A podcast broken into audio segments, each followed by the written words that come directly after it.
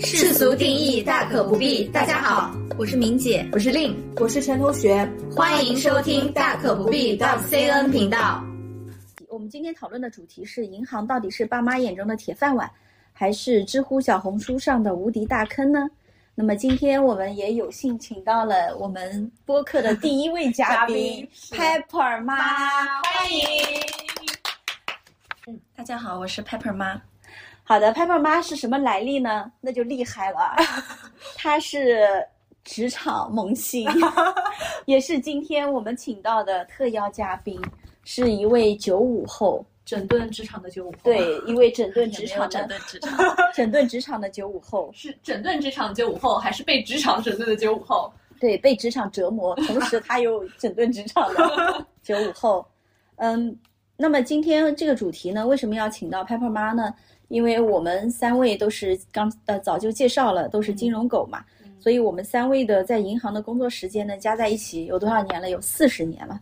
啊，当然我贡献了 大部分比例啊，啊，所以我们三个人呢都是从银行银行的基层做起。那像我呢，也从呃银行离职过，同时呢，我们每年也面试想进银行的很多很多大学生，对，又见证了这些小朋友从银行离开，所以我们也是希望请到 Pepper 妈这样的小朋友，刚进银行的小朋友，让我们从另外一个视角来看看他们心里到底在想什么。那银行到底是坑还是宝？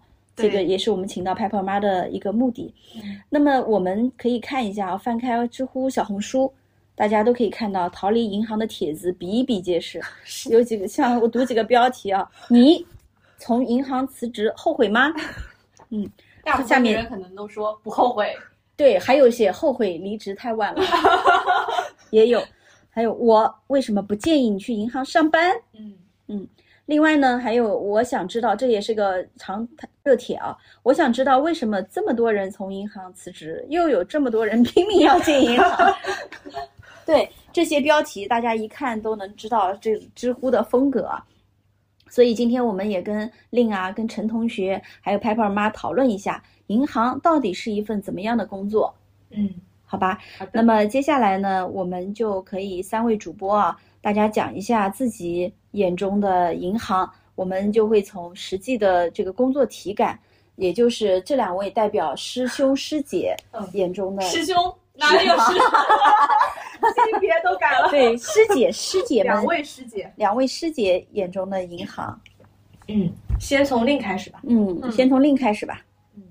我觉得啊，首先可能对于小朋友来说，还是要正视银行这份工作，因为我之前也面试过。很多小朋友，包括实习生也是。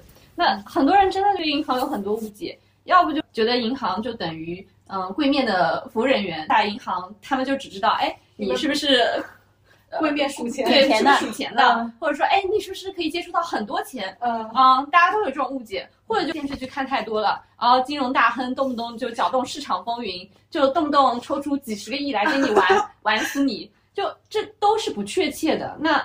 银行它会有很多的岗位，那它会有做公司的业务，也会有做个人的业务。那有大家眼中啊高大上的做一些像投行啊、金融市场这样的岗位，那更多的其实是一些基础性的一些岗位。那比如说像一些营销岗啊，包括可能大家 了解的柜面啊，包括还有一些。在后面默默付出的一些员工，像什么风险啦、合规啦等等，其实会有非常非常多的一个岗位。那大部分人都还是在做一些嗯日复一日、年复一年的这么一个工作。那其实很多人了解到这一点之后，那也会对这个行业会有一定的一个落差的一个心理在，就是银行可能会相对来说会比较规范一些。就我们平时对吧，要着行服，然后对发色。甚至哎，手指手指甲，对对对对，都会有很就会有一些要求。那毕竟这是一个跟钱打交道的一个行业，那工作的氛围啊，工作的要求会更加严谨一点。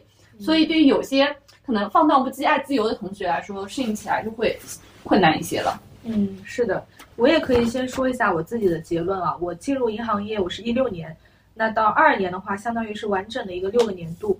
那我可以先说结论，就是就我个人体验而言啊，我觉得银行不是坑，因为首先呢，我是觉得银行它是相对一个普适性和包容性都比较强的一个行业和工作。那除了其中几个比较特定、要求专业度比较高的岗位之外呢，它其实对所有专业的同学基本上来说都是开放的。所以很多同学他会纠结说自己的专业太小众啦，我毕业之后找不到自己对口的好的工作。那其实银行是一个比较好的选择。那另外呢，我认为银行它因为是一个传统行业，所以对于人员的管理上、培养上、职位的这个晋升上面，相对来讲都是比较明确的。也就是说，你进入到银行以后，你可以比较好的、快速的形成一个良好的工作习惯，而且你有比较清晰的这个职业晋升的路径。嗯，所以以我个人为例啊，像我研究生毕业之后，我是以管培生的这个身份进入到这家单位的。那我目前所任职的工作，其实收入我觉得在处于行业的这个平均水平线以上吧，所以能让我在杭州有这样的一个良好的生活品质。同时呢，它的晋升速度也是相对比较快的，所以也能给我带来一个很大的成就感。所以我才说，银行它并不是一个坑。陈同学刚刚讲的专业那个问题啊，我真的是非常非常有感受，因为我根本是跟一个金融完全不搭边的一个专业。是。就陈同学说的一些，哎，所有同学都开放，就完全适合在我。所以我进入行业其实是一个非常偶然的一个机遇，就是我朋友的介绍，说你可以去银行。他是原先在这家单位吗？不是。那我呢，进入银行其实是一个后台的一个岗位，并没有做过直接的一个就是前台营销。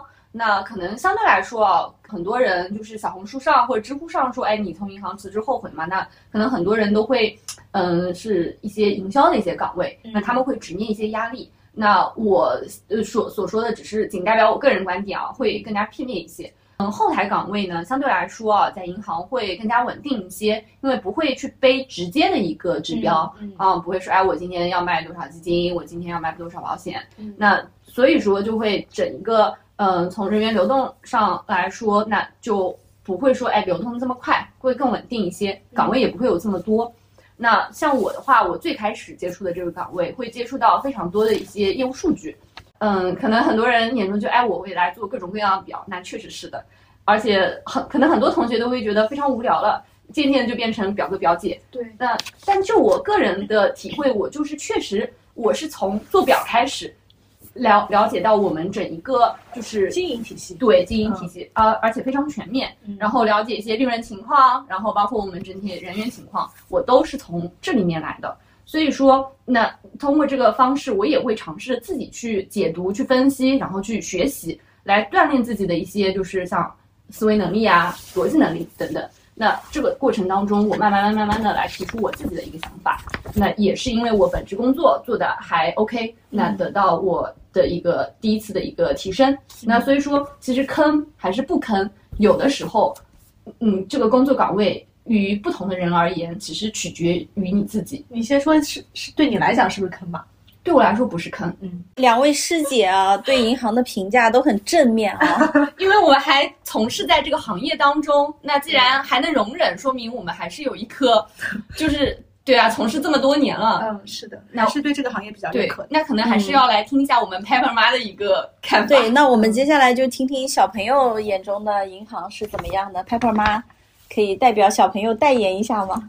嗯，因为 Pepper 妈是营销岗是吗？对对，一开始也做过一年的柜员，然后后面也做了一年的营销岗。嗯，哇，你真的好适合今天跟我们来 对聊的这个话题。对，是的，是的。做营销岗的话，你觉得累吗？指标压力大不大？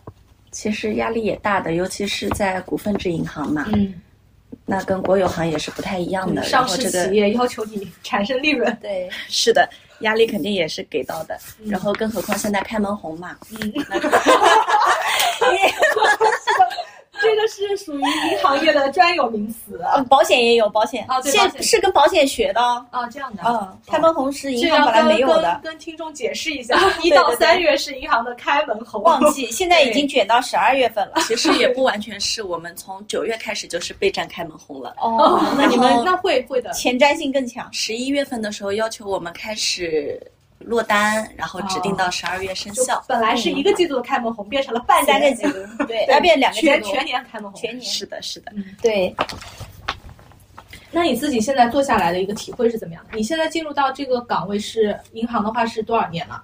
两年整，两年整，明天就两整年了。哦恭喜恭喜恭喜两周年坚持快乐。对，坚持下来了。嗯，嗯，那你自己的体会是怎么样的？嗯，其实倒也不是说银行是不是坑吧，主要还是看适不适合个人性格。嗯每个岗位也都适合不一样的人嘛。嗯现在营销岗还是比之前做管培生、做柜员的时候压力要大非常多，嗯像各种指标、各种会，每天指标完不成也各种各样 要检视数检视，对，数值，数值。而且营销岗会面对各种各样的客户，嗯是的。但其实面对客户的话，之前在做柜员的时候，面对的也是其实客户的种类会更多一点，嗯，然后那个时候的客户可能素质会更参差不齐一点，确实。那你现在收入高吗？不高。这个是你就你的生活条件来讲呢，还是说就跟你的同龄人相比？就你可以，你同学之间有没有去别的行业？嗯，大部分还是在金融行业，就像银行啊，或者券商或者嗯基金公司去的其实不多的，嗯，你的专业是金融行业是吗？算是吧。相关行业。对，那反而大金融领域的。反而你今天是最贴合最贴合这个行业的，学历最符合要求学历最。符合。像你刚才问现在薪水怎么样嘛？嗯嗯。其实像今年做营销这一年，还不如之前做管培。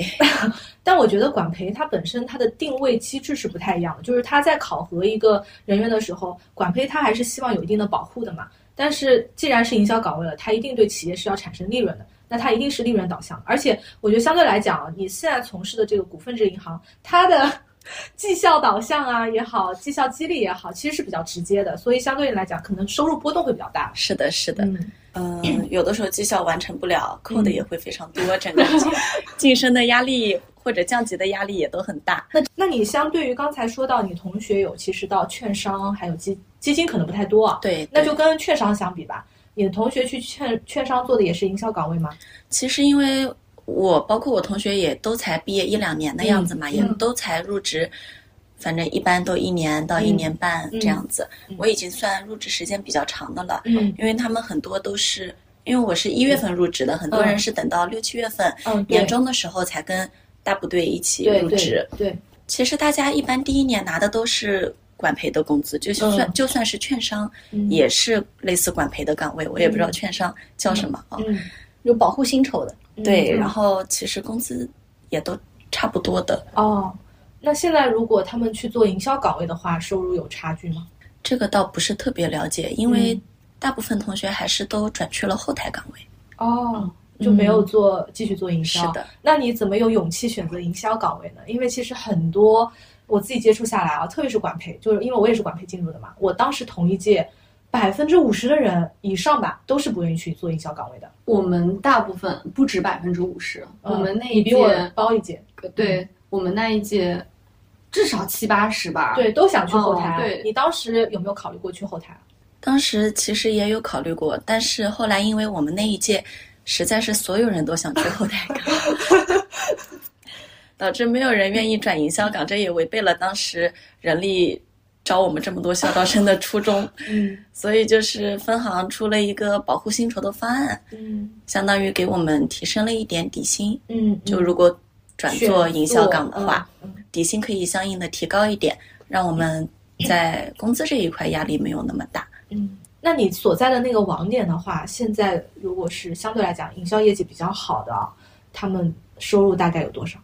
可以透露，可以透露感？说不出口，真的吗？我是我们那儿工资最高的啊，就你们是营业部啊？除了领导以外，除了有职位的人以外，我是我是我们那儿整个理财经理，所有理财经理里工资最高的。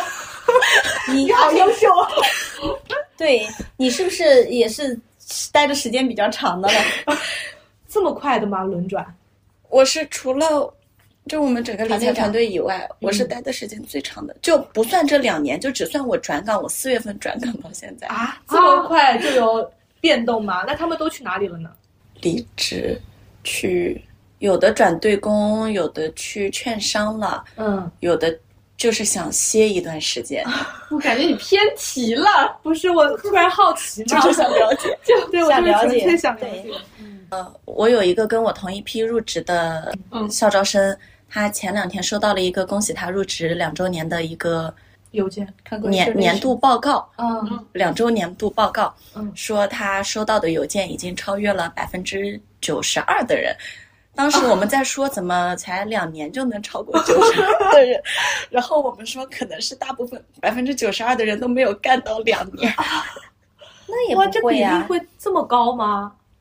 百分之九十二没干到两年是不太可能。他是哦写的，入职两年的百分之九十二的啊，他那个是写我们收到的邮件已经超过了百分之九十二的人。那我们当时是觉得这个比例可能比较夸张。嗯，那也 这我不太理解这个比例，我也不太理解你这个九十二也太高了吧？这个人是做什么岗位的？就跟我一样的，跟我一起入职的校招生。哦，那你明天就能收到，嗯，看你是超过多少。明天可以揭秘一下。嗯，嗯，那你现在觉得自己干营销这个工作累不累？太累了。就像上一期陈同学你讲到的，你们网点有小朋友就是冲到你办公室去哭，说嗯干不下去了要离职。嗯，我们也都有这种 情况，都去行长办公室只是我们不去行长办公室哭，说我们要离职，我们只是冲到互相的办公室哭，说干不下去。那你们都还是有坚持下来啊？还好吧？嗯，你是算坚持比较久的是吗？是的，我们这一届校招生已经走了有，拜粉妈好优秀啊！已经走了。我们这一届应该招了四十个的样子吧，走了十个总有的，十个还好，十几个吧。像我们上一届校招生，现在剩下来的应该不到五个了，那基原原先的基数有多大？好像跟我们这一届招的差不多，应该也是四十个左右。嗯，现在剩下来不到五个，那都是因为去了前台做营销岗吗。那也不一定。像我们内勤岗位下班也很晚，嗯像今天早上我还看到有一个办公室的同事发朋友圈，凌晨两点钟发朋友圈，发了一张自己单位工位下面的床拉出来的照片，说今天晚上得睡在这儿了。啊，这你会劝退大部分的听众。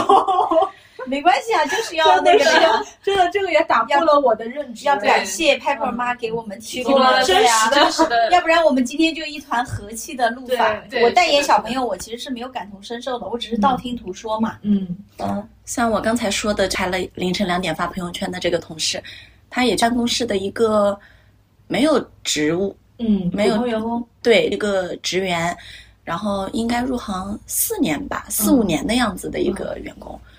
然后像跟我一批入职的管培生，现在也有在内勤岗位的，像人力或者呃内勤其他部门，嗯。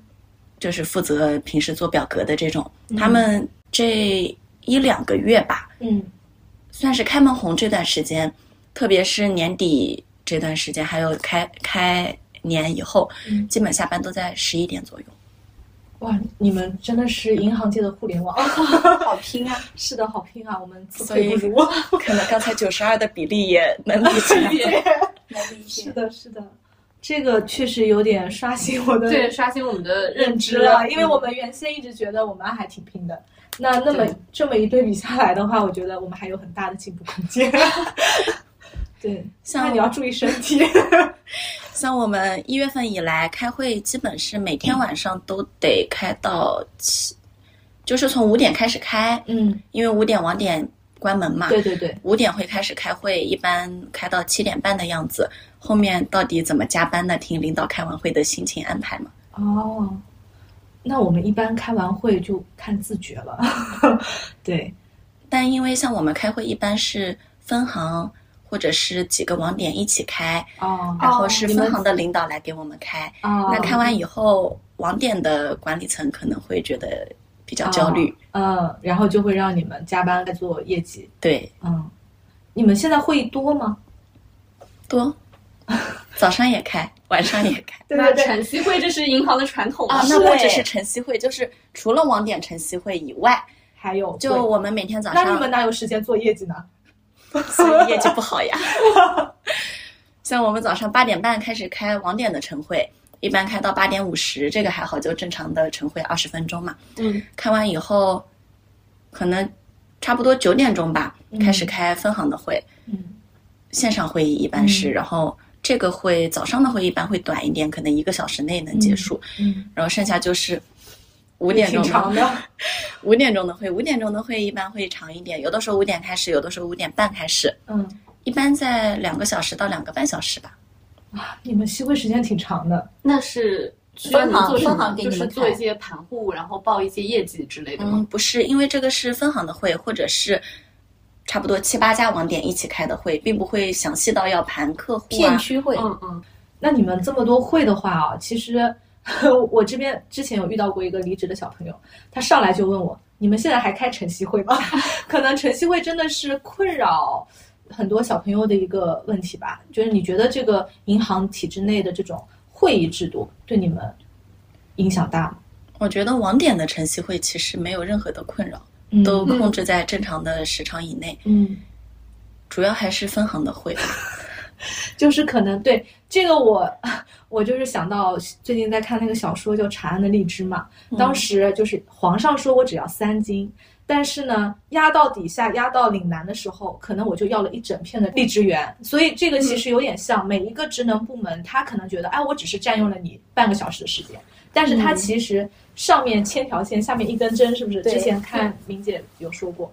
那这个的话，其实都集中到了营销人员一个人的身上，压力确实会比较大。就像每个部门来给我们开半个小时，那可能六个部门加起来，我们就得开三个小时的会。但每个部门还都觉得哎自己是很重要，对只讲了半小时而且我也只讲了半个对小时。。对对对，是的。这个我在基层的话，我确实感受也比较深。像我们其实还有很多的会，主要是大部分我们的会都是叫我们叫检视，嗯。不知道你们叫什么，就是相当于把我们整个几家支行的理财经理也好，嗯。或者其他岗位，就是营销人员也好，嗯。就类似的岗位的人的销售数据拉出来，按按排名从上到下，做一个汇报。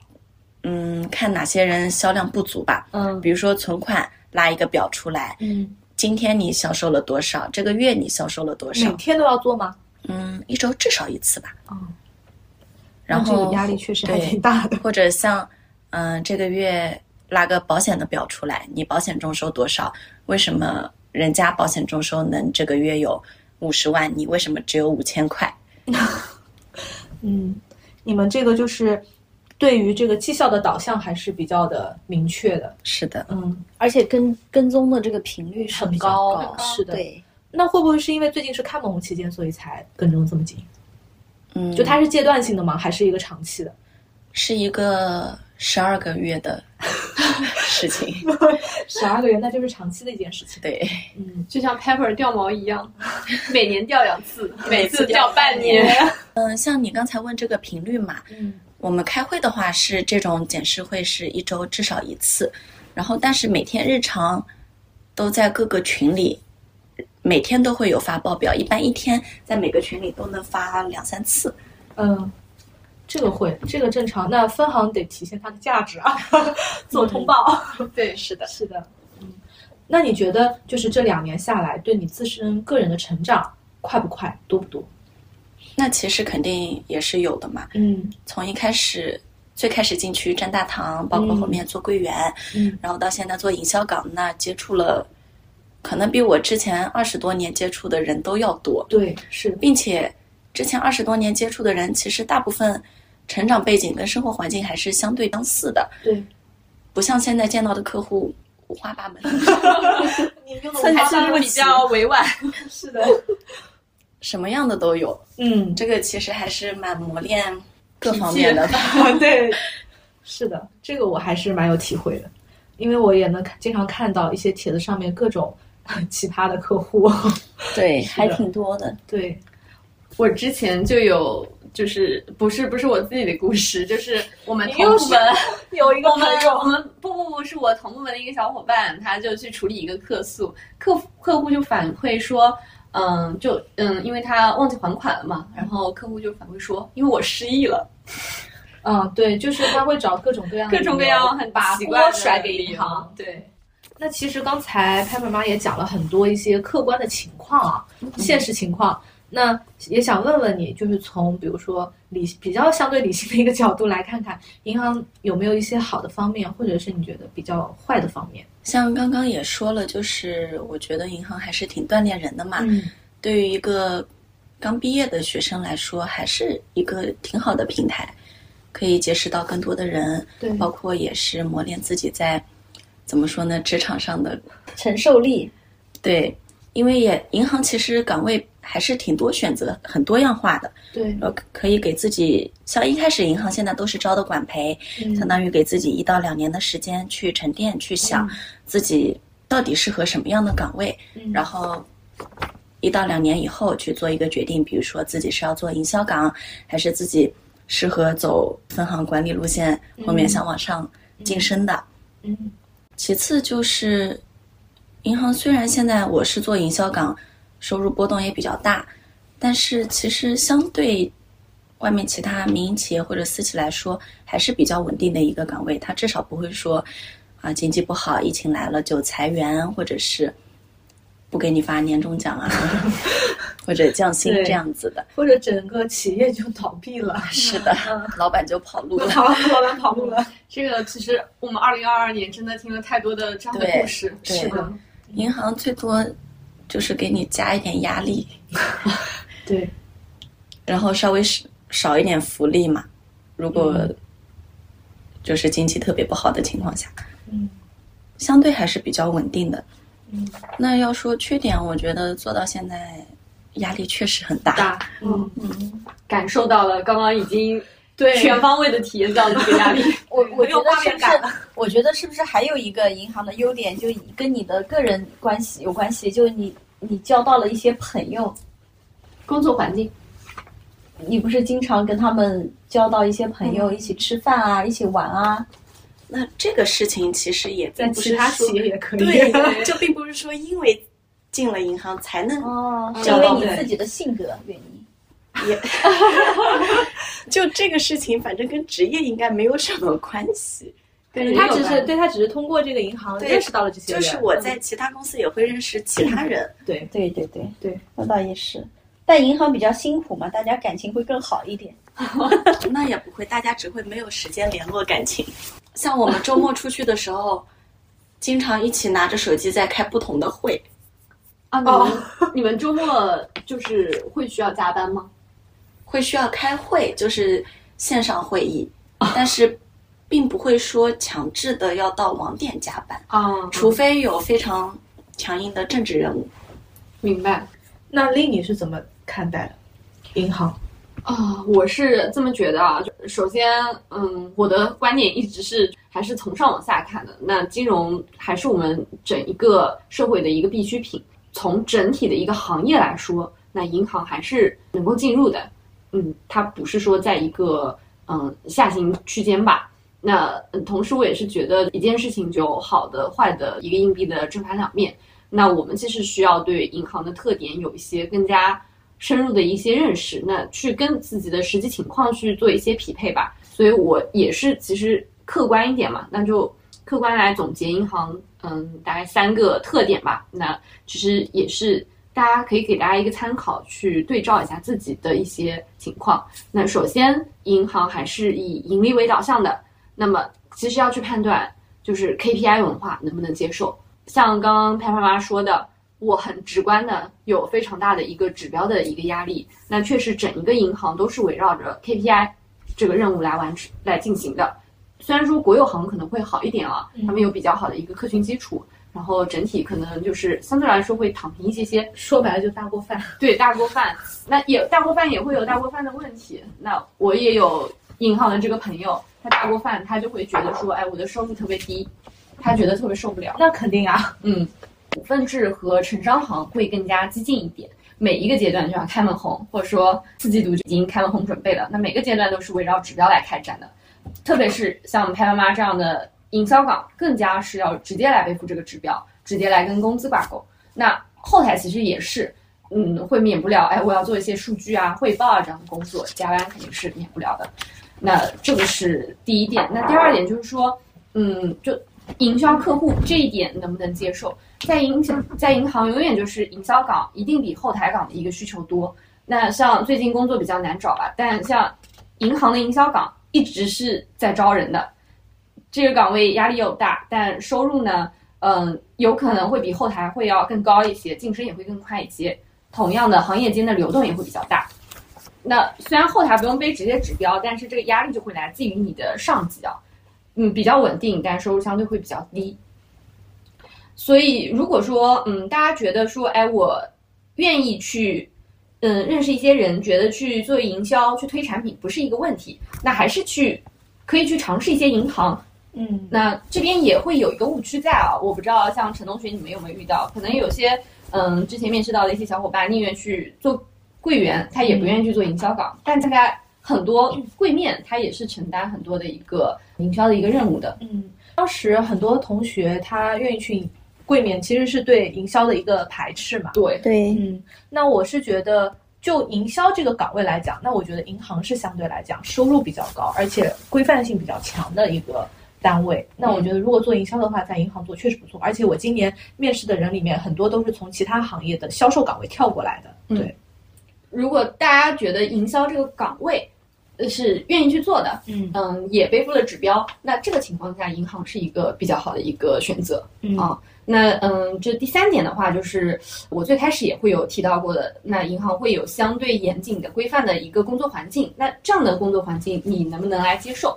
那毕竟是银行，外部会受像人行啊、银保监这样的监管，那内部又会有审计合规这样的一个部门的管理。那各类的一个规范啊、要求啊、红线又非常多，所以说工作中可以去优，只能去优化一些工作的方法，但真正能够创造或者创新的一些空间，其实并不是太大。对这一点我很有发言权，因为我有一个我自己的旅行好朋友，就是他不是我们银行业的。但你也知道，就是银行的话，不是都要收我们的护照啊，对，包括签证要走各类的各类的审批，所以他每次约我出去旅行吧，我是最后一个才能做决定的人，他得就着我的这个时间，而且我能，我才我有最终的一票否决权，就是我不能去这个地方，我我今天能不能出去，我要怎么请假，怎么拿护照，对这一点其实对我们的生活上面有一定的小的影响。嗯，像我有个朋友，他。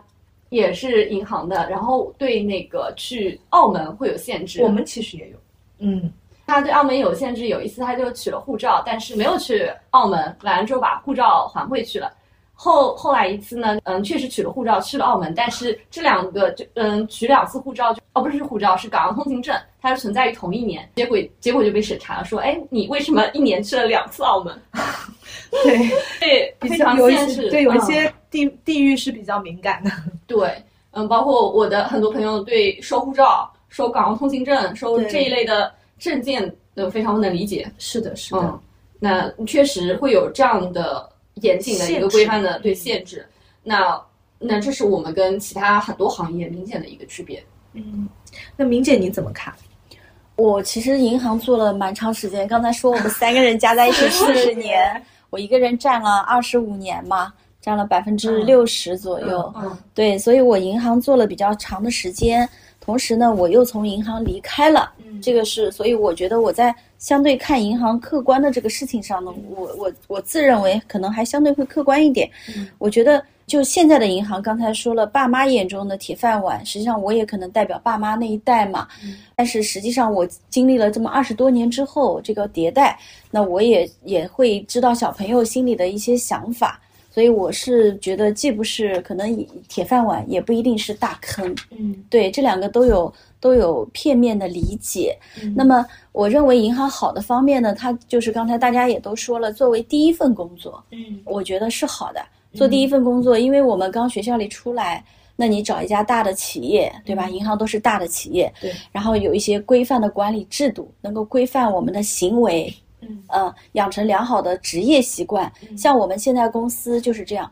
我们来自于两批，一批呢是银行里，因为我们是一家基金销售公司嘛，所以一批呢是来自于银行，一批来自券商。嗯，这个还是挺明显的，看他们的行为习惯、日常的穿着，对对，言谈举止啊。那银行的呢，就相对走出来，相对比较正式一点啊，对，比较板正一点。那券商呢，就相对比较随意一点。所以这个其实还是蛮明显，职业在人身上的一个烙印。对，所以我认为银行作为第一份工作呢是比较合适的。第二个银行好的点呢，实际上还是我觉得还是收入方面。为什么？因为银行大家上市公司公告都能看到五十万、六十万平均，那所有人都说，哎呀，我肯定是被平均，对不对？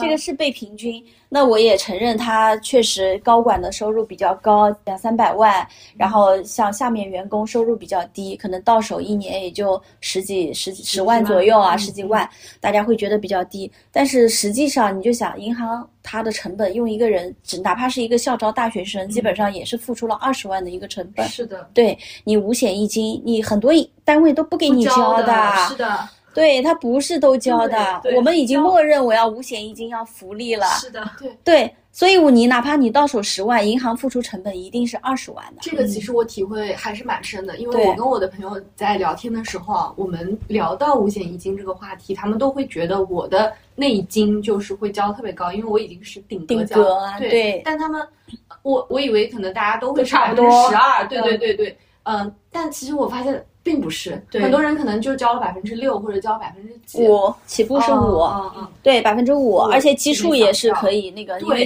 对调整也比较低，会比较低，所以就相当于戴维斯双杀，它基数也低，比例也低，那银行给你的基数也还是比较高的，是的，比例也相对是顶格为主嘛，对的，所以这一块这两点，我觉得第一呢，规范行为，大家比较放心。第二呢，收入实际上还可以啦，嗯，呃，我觉得好的两点，但不好呢，实际上我认为这些年随着银行的发展啊，我做了这么多年，我觉得是客观存在的，确实它有有很多让人无法接受的部分，嗯。那么哦，这里我还想补充一下，我先解释一下为什么小红书跟知乎上比较多。实际上，根据第七次人口普查，这个银行的从业人员占了两百四十六万左右。嗯啊，是一个非常再加上你的外包派遣，对，其实你是估计有个四五百万的从业人员，那每年的这个流动率可能在二三十万，是的，对吧？那这些人他肯定做的不好的，他才会去。吐槽做的好的谁没事说？我我在银行干的可太开心了，我挣了钱可太多了。没有好的不会有人说的，只有做的不好的才去，你就会听到啊，都是不好的声音。实际上它也不是说单方面的不好，都见仁见智的。所以，我像上市银行啊，很多确实收入比较高的那个平均值，也不光是领导平均的，很多 top sales 的收入确实比较高。像我们这些银行，动不动就一两百万。那你说你什么行业能够砸这么多钱？是的，啊，前两年互联网是还好，现在是没有那么好了，所以这个是为什么知乎、小红书招黑体质比较强。那么做不好的方面呢，我自己觉得，就像刚才 Pepper 妈说的，KPI 导向，另也说了，因为银行呢，它是一个上市银，大部分都上市的嘛，它是是相对比较偏市场化的，尤其一些不点名一些股份行啊、城商行啊，它这个收入分配。差距又很大，考核又也很严格，然后那基本上看你的贡献度、KPI 完成情况。实际上银保监是不支持这种情况的，但大家会觉得好像都已经约定俗成了。对对对，实际上是这个形倾向不是对的，不是存在即合理。啊，对，它不应该是一种就是就是一种被倡导的。所以所以这会就导致什么呢？就导致竞争很激烈，内卷又很严重。开门红，对，开比如说开门红，而且你可感觉就缺乏人情味，对。对。对，这个是对银行诟病，我觉得也是。存在的。那么互联网大厂实际上也也一样啦，都差不多的，可能还更严重。所以这个是整个社会的一个普遍现象，银行呢可能比较突出，KPI 文化是比较突出的。第二点呢，银行同时还是跟它的大有关。刚才说了大，它规范稳定，但大呢，它又会什么？死板僵化。对，而且沟通成本会变得非常高，所以它分工特别细。我们进银行就一个小螺丝钉，每个人都一个岗位，那分工细就会导致它很普遍的汇报文化。就像 Pepper 妈说的，开会往死里开，我都不知道有什么好开的。然后 PPT 文化，对吧？PPT 现在也很盛行，还有多头管理文化，对各个部门 每个部门给你对呀。对呀，就可能你就觉得痛苦，它实际上这个多头管理文化的问题，每个部门都觉得自己很重要，每个部门都只讲了三十分钟，还觉得没讲完，六个部门加在一起落到这种职场小小白身上，哇，那就是三个小时，这个三座大山。对对对，我觉得也也确实很可怕的这种多头管理文化，这些其实都是银行的，我我认为实际上是一种内耗。嗯，也是我离开银行的，说实话是离离开银行的原因，因为我觉得我就不想把时间浪费在这种无意义的事情上，嗯、因为是可以做的事情更多。嗯呃，所以呢，我这里其实想分享一本书啊，就是《未来银行之路》，我自己也在那个之前跟同事也分享过，他写的就很形象，这里也可以给大家念一段。他说，银行的机关化和行政化与过去完全不同，它并不表现为懒散和懈怠，相反，由于高素质人才的积压、职业竞争的加剧，银行工作向形式上的极端精致化方向发展，文牍主义盛行，银行机关工作的压力不是减轻了，而是不断加重了。以红头文件执行红头文件，以会议贯彻会议的现象仍然普遍存在。这个就是为什么他 Pepper 妈会有同事加班加到两点钟，就是这个原因啊。嗯，因为它是管理的极端的精细化，是的，对，把人极端的螺丝钉化，嗯，这个就是银行的问题。所以为什么所有人都叫苦不迭？其实领导也不好受，大家应该知道的。对，作为上层领导，他也是很痛苦的。然后作为下层的被管理者呢，也更痛苦。这个是我认为银行的好与坏。可相对，我不知道能不能算客观吧，就是我自己的一些思考吧。嗯我觉得明姐分析的很深刻啊，而且每次都能拔高这个高度。鼓掌鼓掌鼓掌！有没有说这种 Pepper 妈的想法跟你也有一点不谋而合吧？嗯但是有些东西确实是无法改变的。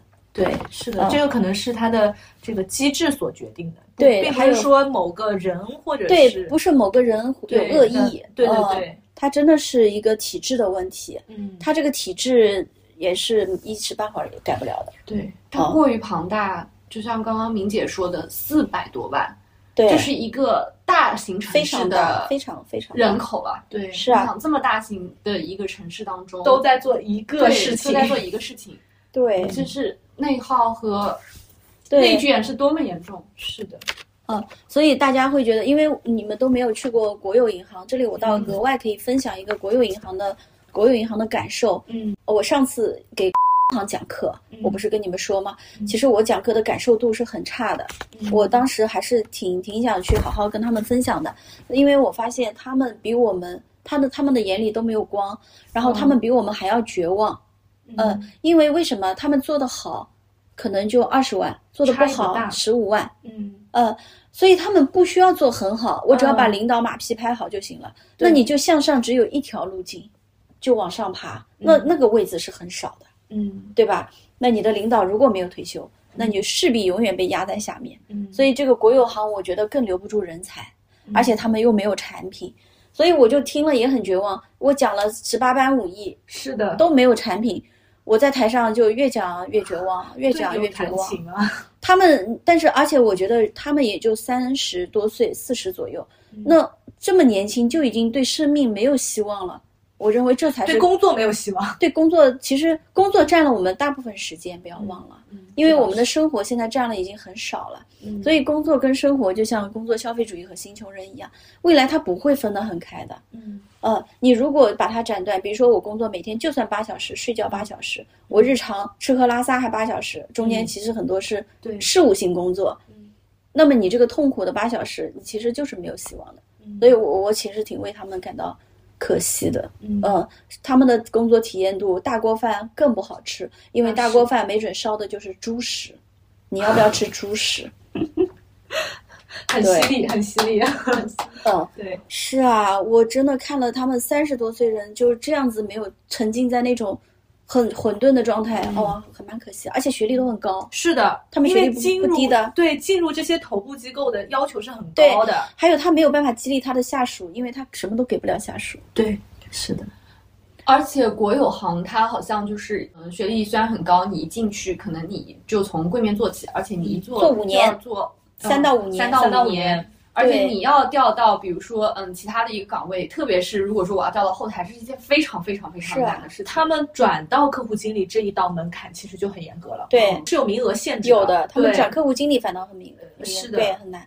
所以他们行长不是还想叫我去做那个，我不能做后续的管理的那个叫什么代教，嗯，我不做这个，我带不了，我带不动啊，对对吧？我也没有抓手啊，你给我抓手，嗯你要没有产品，有考核，有竞赛，有费用，那我可以给你出点子。你如果要啥啥没有，我我也巧妇难为无米之炊啊。是的，是的，银行的体系它是一个系统性的问题，对，那么，但是我这里还想总结一句我听到我觉得特别好的话，嗯，因为这个这句话我还挺认同的。人活在世界上，其实注定就是痛苦的，那你就一定要选择一个适合你的痛苦嗯哦、这是我们只能做的选择，不是说我是选择痛苦还是幸福，嗯哦，因为它一定是痛苦的。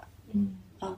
所以这句话我最近听了，哎，我觉得比较打动我。哎，对，今今天我跟领导谈话的时候也是，就是他有提到一点，领导跟你谈话，不是啊，我跟下属谈话，啊，下属对，他又说到，就是你要选择工作的生活上的痛苦，还是要选择工作上的痛苦？他说你必定是要吃苦的，是的，必你定要吃在工作上面吃不了苦，就一定会在生活上吃苦。是会这样子，嗯是这样子，就是你一定要选择适合你的痛苦嘛，对，选择适合。除非就是人生来就在罗马，那可能他不需要在生活上那我们谈的是普普通人，我们这些普通打工人，所以我们只是呃自幸福来自于自身的能力，并不来自于外界。我还是觉得，嗯嗯，我觉得我们几个就过得挺幸福的。这虽然我们其实很痛苦，嗯但是苦中作乐。嗯嗯那其实刚才明姐讲的这一些，我觉得很还有令讲的这些观点啊，我觉得是能给听众一些打开思路吧，或者是思考。那接下来呢，我们也想再聊一个话题，就是说，到底什么样的人适合来银行，以及适合怎么样的岗位，还有哪些人呢，就是要避免来银行。那我们来还是再来听听林姐的观点吧，作为经验老道的老银行人。呃，我是觉得要分岗位的吧，什么样的人适合来银行？实际上银行岗位特别多嘛，刚才也都是很细化，所以就包括几个，我这里可以给大家介绍一下，就银行岗位的优缺点吧。嗯像前台营销岗，那优点肯定不用说，做得好的话收入高。像我们这些银行做得好的对公的客户经理，那甚至能达到嗯七八百万。哦，高的对，这是最高，对最高的顶级的。嗯营销做的不错的话，它如果你综合素质也比较在线，那升职就会比较快嗯，。是的，这个是前台营销岗的优点。嗯然后加班呢，其实相对比较少。是的，呃他不是说固化在办公室加班，他对可能加班是在于客户的维护上。对，就你可加可不加，比较有弹性的。对，另外呢，你也不用依附于看领导脸色。嗯你如果做得好的话，领导还要看你脸色。对，对，所以这个我觉得是好的方面。缺点呢，就是差的方面，就是考核压力太大了。嗯嗯，对公呢，销售它需要一定的资源，嗯呃，对公而且要喝酒，嗯，这个你逃不掉的，这个九九州文化对在中九文化没有办法，逃不掉，尤其对公的这种业务。这个我真的希望零零后来整顿一下，整顿对零零后，可能真的会有改变吧。但是喝 酒这个事情，我又觉得见仁见智，就是你所嗯喝的那些酒，都是你专业上没有提升的那些坑，对，嗯，你流的那些泪。所以这个对公是需要喝酒，因为还是 to B 的销售嘛，对确实比较要人情。对那零售呢是现在用人比较大的一个板块，那么但是它需要你能吃苦，愿意开口。说实话，脸皮要厚一点，心理承受能力要强一些。很多都是需要默拜对的。，刚才 Pepper 妈说了，形形色色的客户嘛，五花八门的。实际上，五花八门就是有些就不咋地，对吧？素质比较差是吧，Pepper 妈？嗯，那也不能这么说啊。你都录播客了，嗯，就比较难伺候，嗯，嗯，就比较参差不齐嘛。亏了钱就找你哭闹。这个是前台营销岗，后台职能岗就大家都喜欢做的中后台啊。嗯我觉得优点不用说了，既然大家都喜欢，稳定，考核压力小，呃，但是缺点呢，实际上这个岗位啊，真的是，呃就围城了。他普通员工收入是就是那群被平均的范畴，嗯而且晋升是慢的，是哦真的很慢，因为他没有那么多岗位给你，一个萝卜一个坑，而且分工太细了，个体你的竞争力是很弱的。嗯。嗯，他的分工是比较细，比如说你是做综合岗，嗯，可能你就只做了，你如果不动脑筋，不自己不拓展的话，你就永远在做综合那一块事情。是的，这个我其实我有蛮深的感受，因为我我也有带团队，我下面的这个小伙伴有时候做的事情，他就只着眼于他眼前的这一块儿。尽管我会告诉他们，哎，我说你往上看，或者说我会告诉他，哎，你要往哪边看的一个方向，嗯但他永远改不了，他只会着眼于这个。所以我也是有时候我在想，我在我的努力下，我一定程度上帮他们去做这些，所以我嗯，按年度我会给他们去做一些工作内容的调整，让他们可以去适应。那你是好领导，对，你是好领导。对，大部分就是会希望用生不如用熟嘛。嗯，对，嗯，嗯，所以这个如果他遇到一个领导脾气比较差、容易 PUA 的话，他其实跳槽难度是非常大的，就没有地方可以跳，呃因为市场上需求量比较小，然后另外呢加班比较多，嗯、这个后台岗的加班，因为前台他是做营销嘛，你是靠数据说话。那后台呢？实际上，你某种意义上潜规则是靠工作时长说话的。对你，你干的时间越长，哪怕是低效加班，领导也觉得你很努力。是啊、后台有时候是会这样，然后也比较依附于领导。你领导跟得牢，把屁排得好，领导比较好，你还好。如果领导跟不牢，你可能就是被边缘化的。这个是后台的一个优缺点吧。所以大家可以根据这些呃优点跟缺点来配呃匹配自己的性格，可以多做多试试。就像我我自己刚开始做银行，我就是做后台统计的，嗯后来我就发现我真的做不好，报表都做错，那以前还做错罚我的，一点同理心都没有。对，你们是应该好的啊，那我做到领导了吗？哦，我是报表整天做错的，后来我就发现，哎，这个我干不了，干不了，真干不了，然后就去改做客户经理。哎，我发现做客户经理还可以，嗯比较适合我。嗯嗯，就做着做着就感觉比较上手了。后来发现，嗯，我天生有营销天赋的，嗯就是会你慢慢的要发现自己。嗯一开始肯定都不知道自己到底适合什么的，嗯然后同时呢，在职业会对你的性格有这个加持嘛，对吧？会塑造你的性格。后来就我会被塑造成越来越适合跟别人打交道的性格。对，嗯俗称社牛是吗？对，其实可能一开始如果我一直做后台工作，就不一定会这么爱社交了。是的但是就是被职业塑造的，那这个我我不认为是坏事，嗯就确实是好事情。嗯嗯，所以我我个人觉得可以根据自己的性格，但这个性格呢，其实呢也是在变化的，所以大家不要把自己的框死。对呃，这个是我的想法。嗯嗯。明姐刚才讲到的，可能更多的是一些基础岗位啊。那嗯像银行的管理岗位的话，你觉得有哪些优缺点？我们的听众有管理岗吗？我们已经播客出圈到这样子。管理岗其实说实话啊，像现在各个银行的行长啊，张行长、李行长啊，听的都是行长，实际上他大客户经理是啊，就名片拿出去好看一点的大客户经理。所以管理岗呢，前台的管理岗，我觉得是比较的压力也是比较大的。你团队成员业绩好还好，你还可以在那边做做管理。你团队成员业绩不好，你就得自己去拉客户、拉业务，你卖该卖啥就得你自己完成的。你可能一个人背了整个银行的指标，对对对吧？是的，所以这个是支行管理岗，嗯、实际上就是大客户经理，但是呢，他的收入呢确实还蛮蛮高的啊。嗯因为尤其是市场化的银行，管理岗的收入都不低的，都大几十万、上百万的，嗯这个是事实。当然也要挂钩这家支行的一个情况，都会挂差异会对，那你几十万也是有的呀。对嗯，所以这个收入，你说在现今的中国，嗯有多少个岗位能拿到几十万啊？是的，这个还是不得了的。嗯另外呢，你还是下面有几个人的嘛，还是当官的感觉的嘛，还是有当官的感觉。所以这个你还能够按照自己的想法去推进你的业务。对我觉得这个是管理支行管理岗的优点对，缺点就是要求上面又要求又高，天天要汇报数值，下面员工嘛又要整顿职场，所以这个是夹板气也蛮难受的。支行的管理岗业务指标又非常多，非常细，每一项又都很重要，所以我觉得这个对我觉得支行管理岗确实也要看看自己，得有几斤几两才能做的，得有金刚钻。那分行的管理岗，我自己也做了蛮长时间，好处呢就不用去营销客户，可能是有点像真正的管理岗。嗯啊，对，考核指标呢相对弱化，专业部门像我做的专业部门，它对业务的专业度要求是比较高的。确实是，呃，然后所以大家在分行的部门也会感觉，哎，进步比较快，嗯就是这种感觉。缺点呢，就收入嘛，就平均收入，当然也不低，也不高。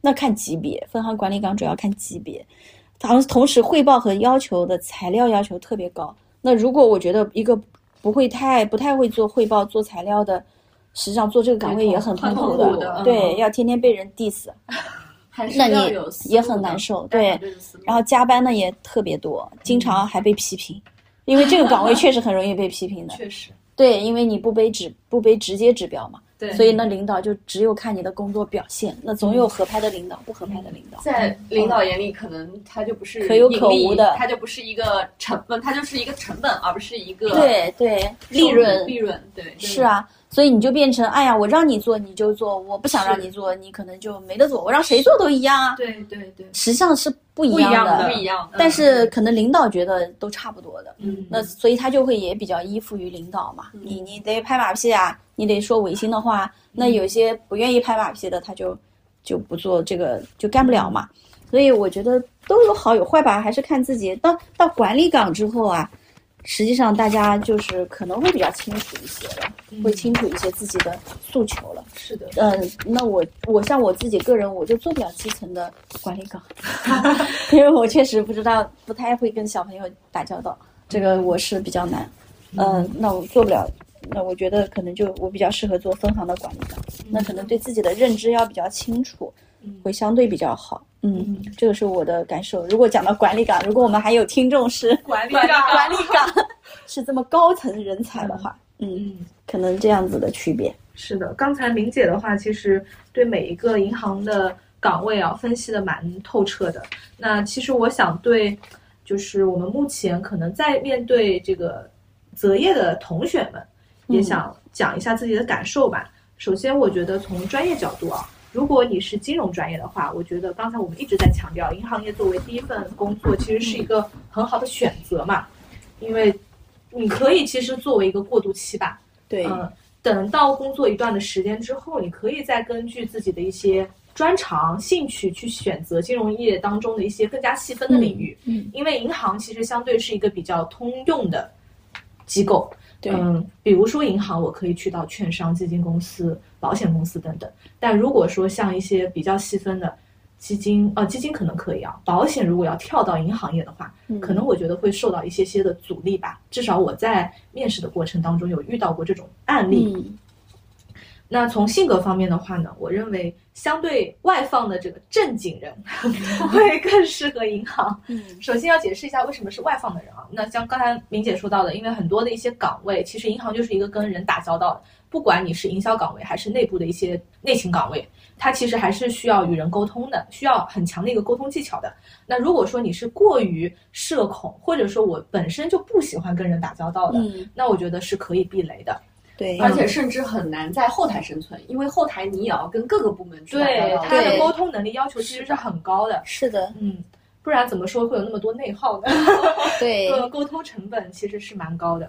那其次，我说刚才说到那个正经人啊，其实打个引号，不是说 不进，不是不是说不来银行的，不来银行的人就不正经的人，是因为银行的规矩比较多嘛。我刚才我们刚才也举了一些例子啊，所以他需要一个能守这些规矩、有责任心的人。然后那，如果说你是一个比较有创造力的，经常想要去打破一些常规，怼天怼地的，对无拘无束的，呃，很随性的人，那我觉得银行可能就不太适合你。然后第三个方面的话，就是岗位选择方面，嗯、那我就坚定的觉得，呃，首先肯定要是选择业务条线，嗯、避免纯后台的一个岗位。在一家企业，不管你在哪家企业，都要去做那个产生利润的人，而不是成为成本的那个人。对，就像嗯这 Pepper 妈的勇气选择，对，啊是的，我觉得还是嗯很值得鼓，励的虽。虽然做的可能现在比较辛苦，对但是在选择上格局还是比较是的嗯，方向比较明确的，对对对，也很有勇气的。是的，这也是我的观点。嗯，对对对，好的，我们今天也讨论了很多啊，四个人从四个方面来做了对银行的工作做了一些讨论，那也希望能对大家有一些帮助。最后呢，我也想就是再跟大家分享一下，银行的工作呢，实际上也是小马过河，有人呢是赞扬的，有人是很烦的，所以就是像那句话，有人辞官归故里，有人星夜赶科场。其实永远都是有有进有出的，所以但是从整体趋势来说呢，银行它可能越来越被年轻人给给 给给厌倦啊，这个也是无可避免的，因为在现在这个时代吧，个性为王，人人也都是 IP。银行呢确实比较传统，也比较古老，所以它的工作模式和管理模式呢相对比较僵化，嗯那么也是被大家厌倦，这个我觉得也正常，可以理解。但是从我们就业的个体来想啊，我们大家要想到，银行有可能是我们毕业之后力所能及的条件下找到的相对比较好的工作了。嗯本来可能还有房地产，有互联网，那现在这两个也倒了，教育可能也没了。嗯所以像银行这样子还相对比较维持稳定的行业，高收入还比较靠过得去的行业，实际上没有那么多选择了。那么就是在我们力所能及的条条件下，所以在这种情况下，那我们还不如调整心态，把我们自己给它提升上去，那我的力所能及的选择就会更多，所以我们未来也会有更多的选择。这个可能才是我们每个个体，你不用管银行是坑还是铁饭碗，我们自己要做的事情。这个是我最后的一些想跟大家分享的，关键还是个体能力，最后看是一个竞争力嘛。对好的，那我们今天的节目时间也差不多了。首先，我们再次感谢拍拍妈的到来。谢谢，谢谢。谢谢。那么下一期呢，我们可能会跟大家探讨关于成长的话题，我们会分享近期我们正在读的一本书，也请大家敬请期待。世俗定义大可不必。我是明姐，我是令，我是陈同学，我我们下期再见，拜拜。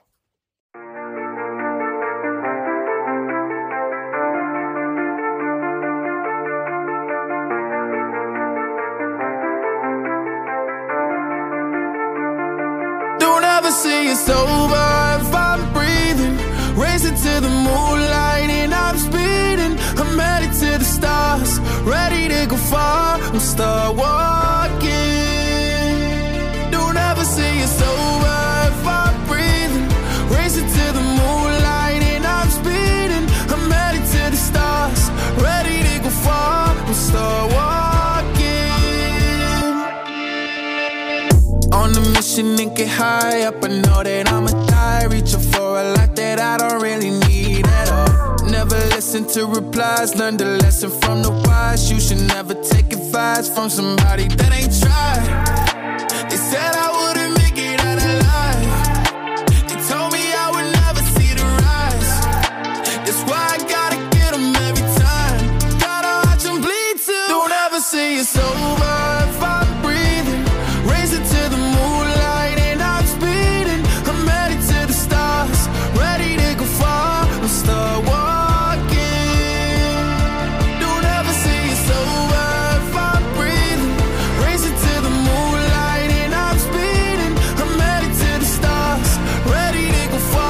far. Start walking.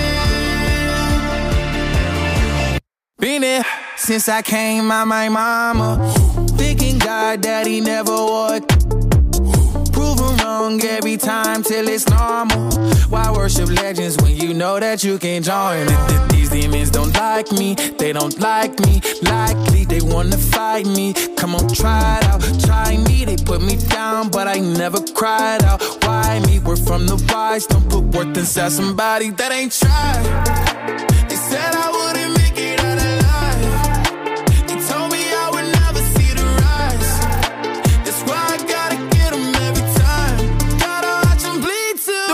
say it's over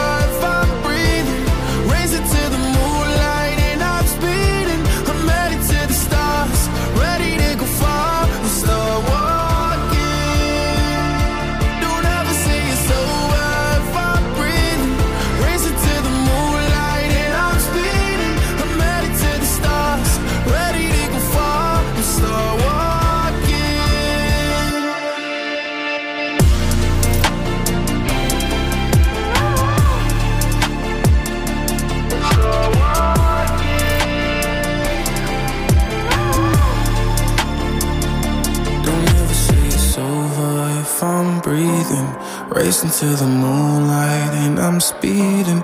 I'm headed to the stars, ready to go far. I'm start walking.